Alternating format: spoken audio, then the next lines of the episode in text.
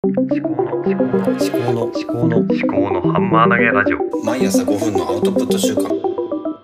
考のハンマー投げラジオはい、時刻は8時2分。令和3年12月23日木曜日ですね。残りまた、えー、令和3年が少なくなってきました。はい、で、うーん、昨日は、まあ、時間割の習慣化、まあ、この時間をどうやってコントロールするかっていうことを話したのかなと思います。で、うん、今日は、まあ、ちょっとどう、どうしようかなと思って、今ちょっといろいろアイディアとして思ってることがあるんですけど、とはまあ私が好きなもの何なのかっていうことをちょっと今貯めてて、語源っていうのが好きなんですね。あの、英語の語源、英単語の語源、あと日本語の語源、あと漢字の語源、成り立ち。そういったものが好きで、まあその3つについてはそれぞれやっぱり、まあ中学校とか高校の時は英語が大好きで、英語の語源の本とかも買ったりしていたんですけど、まあもうそれちょっと廃棄しちゃって今となないんですけどもね。あとは、漢字の語源も好きで、白川静香さんってもう亡くなられた、亡くなられた漢字学者の方なんですけども、その方の本も買ったり、えー、しています。で、日本語の語源もその白川静香さんが日本語の語源についてもいろいろ、あの、研究されていたようで、うん、日本語の和語ですね。あ大和言葉。こっちの語源も結構好きなんですよね。で、あとですね、まあちょっとまた話変わりますけど、うん、好きなものっていういうのからちょっと離れますけども、今ちょっと考えているのが、まあ、昨日あの、習慣化っていうのはトリが、あの、きっかけが大事だっていうことで、かけをまず目に入るようにするっていうことですね。だから、目に入るものをきっかけにする。新しいきっかけを作るのではなくて、もともとあるものをきっかけにして、それを、あのそれを見ると、あ何々がしたいなっていう欲求が出てくるとか、まあ、何々のことを考えるっていう。こう関連付けをするわけですね。で、そのきっかけが、まあ、多ければ多いほど習慣を身につけやすくなると思うんですけども、この、例えばですね、私の今、作っているきっかけですと、車の中ではもう Voicy を聞くっていうことにしました。朝の通勤の車と夜のあの通勤の車、あの出勤と帰宅。で、前は帰宅の時は、おとと昨日まで、おとといまでは、あの、YouTube 大学を見てたんです、聞いてたんですけども、やっぱ YouTube だと、ちょっとどうしてもね、画面を見たくなってしまうという欲求が出てくるんですね。それは、あの、運転上、非常に危険なことなので、あ見ないようにはしてるし、耳だけで聞いてもわかるんですけども、やっぱり YouTube っていうものと車の運転っていうものは、あの、親和性が低いんですね。だから、車の中っていうことで、まあ、朝と夜に、あと、時間を分けて、あの、朝は Voicy、夜は、あの、YouTube っていうふうにしてたんですけども、もうそこ、あの、その判断もやめて、朝も夜も車の中は Voicy を聞くっていう。 Voicy はもう音声しかないんで、もう安全ですよね。で、あともう一つは、あの、車から降りて、えー、職場に歩いていく途中の、まあ5分から10分ぐらいの間は、あの、何をしようかなってことまあ、まあ、前は Voicy を聞いてたんですけども、そこもちょっとね、場面転換しているので、ちょっと別なことの習慣を作ろうと思ってます。で、今はね、あの、 flier っていうあの、書籍要約サービスのアプリで、あの、ゴールド会員になってると、あの、自動音声ではあるんですけども、要約を読み上げしてくれるんですね。で、2倍速とかでできて、だいたい2倍速で聞くと、あの、車を出てから職場に着いて、あの、いろいろ準備をしている間に、だいたい1冊の本の要約が聞き終わるんですね。で、それで、まず1冊消化できる。で、夕方帰るときどうしようかなっていうことだったんですけど、夕方帰るときに、うん、まあ、歩きでボイスを聞こうかなと思ってたんです、やったりしてたんですけども、うん、だからや、なんですかね、場面とやることっていうのは、ちょっとリンクしてないと、ちょっと違和感が出てくるので、やっぱりその、歩くっていう動作で、時刻っていうのはあんまりこう、うん、そんなに、なんですか、直感的に体に染みついてないので、私の場合、歩くという動作に対して、あの存在する場所ですね、私が。うん、存在する場所、歩くという動作に対してはもうフライヤーを紐付けしようかなと思ってます。で、それで1日2冊の flier の要約を読むっていうことが習慣化できできそうです。はい。で、今これで Voicy と flier の習慣化がちょっと見通しがついてきたんですけども、じゃあ YouTube はいつ見るのか。あと、 NewsPicks の動画はいつ見るのかっていうまあそもそも見る必要があるのかっていうところから考える必要もあると思うんですけども、 NewsPicks は最近あんまりね、見れてなくて、結構内容が濃くて深いんで、うん、なんだろうな。あんまり気軽に見れないっていうところがあるんですよね。で、動画なんで、ニュースピックスも YouTube も、本当はあの、メールを使えるタイミングを作りたいんですけど、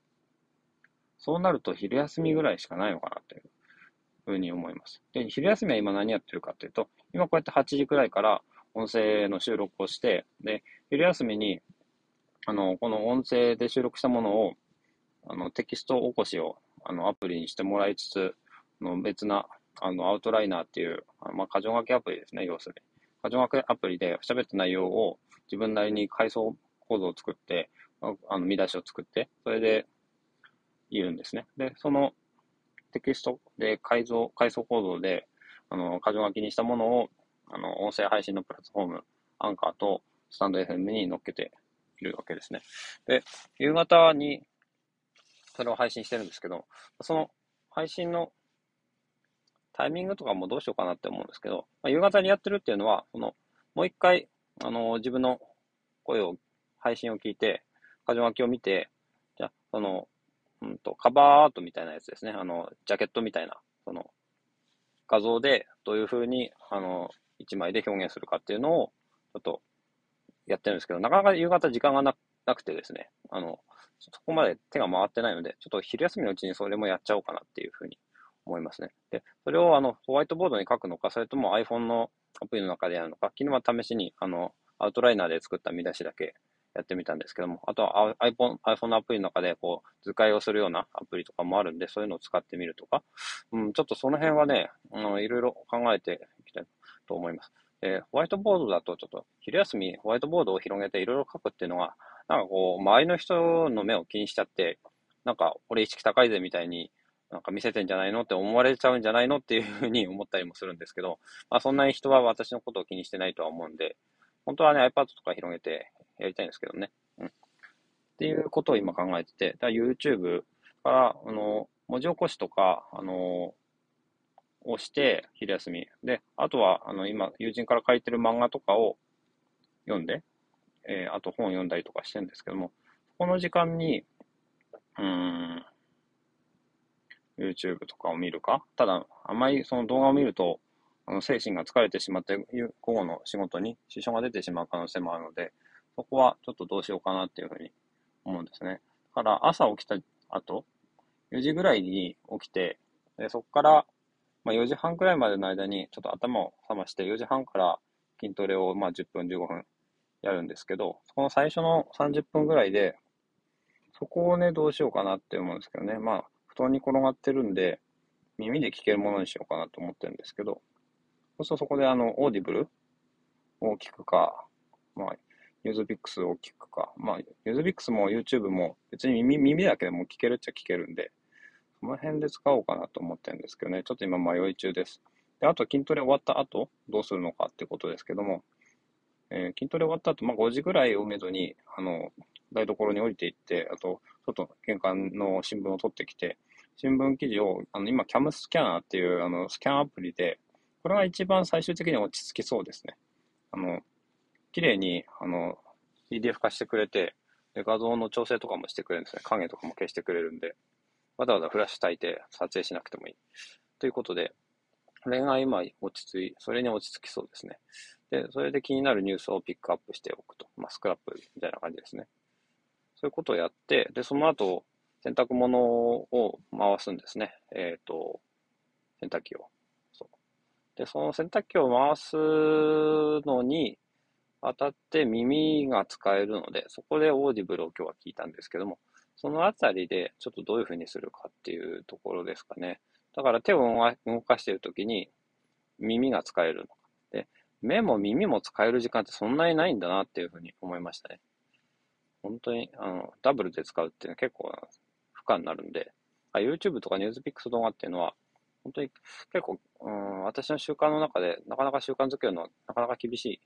のかもしれない。だから土日を使うのか、それとも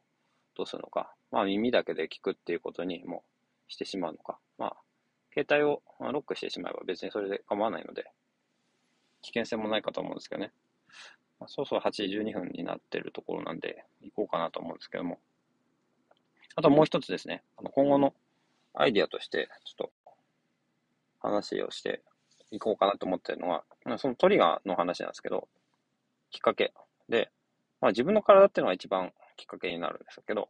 なると思うんですね。一番目に入るものは自分の体、手足とかだと思うんですけど、私はあの、手、5本指の理論っていうのをちょっと今考えてて、あの、親指から始まって、次小指、次人差し指、その次薬指、最後は中指。で、あの、親指がまあ一番短くて、一番あの力があるんで、親指でまずエンジンをかけるっていうですね。で、次、あの、一番反対側の小指に振るんですね。でこれは何を言ってるかっていうと、何事もですね、こうやってあの、両極端から、あの、始めてみる。で、小さいところから始めてみるっていうことですね。小さく、あの、両極端から始めてみる。それによって、あの、行ったり来たりしながら、ちょうどいいところで真ん中の中指に収まっていく。で、それが大体ですね、まあ、5回くらい、あの、行ったり来たりしていけば、いいところに追いつく。だから、ななんか文章を作成するにしても、あの、絵を描くとか、まあ、絵とか、まあ、落書きをするとか、あの、業務フローとか書くにしても、とにかく、あの、下書きを5回書くっていう感じですね。まあ、本当に、簡単な下書きを1回書いて、それを直して、それをもう1回直して、親指、薬、小指、人差し指、薬指、中指。最後に、中指に来るのはもう最後でいいんですけども、両極端を繰り返していくと、こう、ちょうどいい感じのところに収まっていくっていう。最初から中指でいくと、ちょっと幅が狭くなってしまうので、もう5本指で、あの、仕事をこう、仕事なり何なり、あの、進めていくっていうことを意識しています。じゃあ、あのー、これで今日の配信は終わりにしたいと思います。ではまた、ありがとうございました。